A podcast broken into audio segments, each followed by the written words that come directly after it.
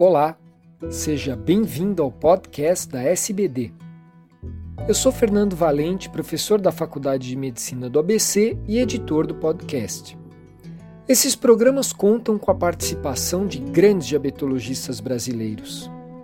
Nessa edição, será comentado o estudo de segurança cardiovascular Rewind com a dulaglutida em uma população de indivíduos com diabetes tipo 2 predominantemente sem doença cardiovascular prévia. Olá pessoal, o meu nome é Roberto Betti, eu sou médico endocrinologista e atualmente sou um dos coordenadores do Departamento de Cardiologia da Sociedade de Diabetes. Vou falar com os senhores em poucos minutos a respeito dos resultados do estudo Rewind, que foi publicado agora em junho de 2019 na revista Lancet e apresentado no último congresso da American Diabetes Association em São Francisco. O objetivo desse estudo foi avaliar se a dulaglutide, um agonista do receptor de GLP-1 de uso semanal, reduz os desfechos cardiovasculares maiores, ou seja, infarto agudo do miocárdio, doença vascular cerebral não fatal e morte por todas as causas cardiovasculares em indivíduos com diabetes mellitus do tipo 2, com doença cardiovascular prévia ou somente com fatores de risco para a doença cardiovascular.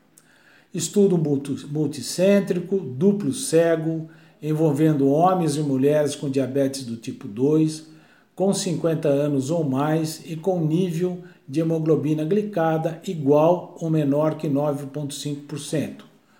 Foram randomizados 9.901 indivíduos com idade média de 66,2 anos e uma hemoglobina glicada média de 7,2%.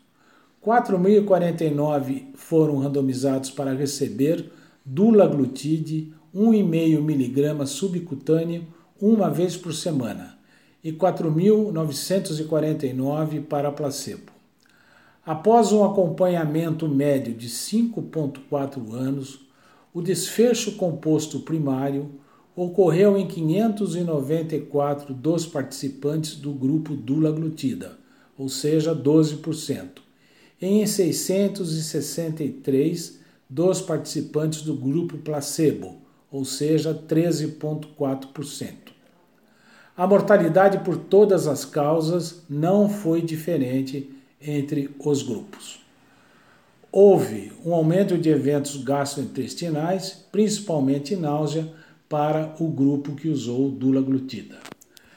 Concluindo esse estudo, pode-se afirmar que a dulaglutide é uma medicação segura e eficaz para o controle glicêmico em pacientes com meia idade ou idosos com doença cardiovascular prévia ou fatores de risco para a doença cardiovascular.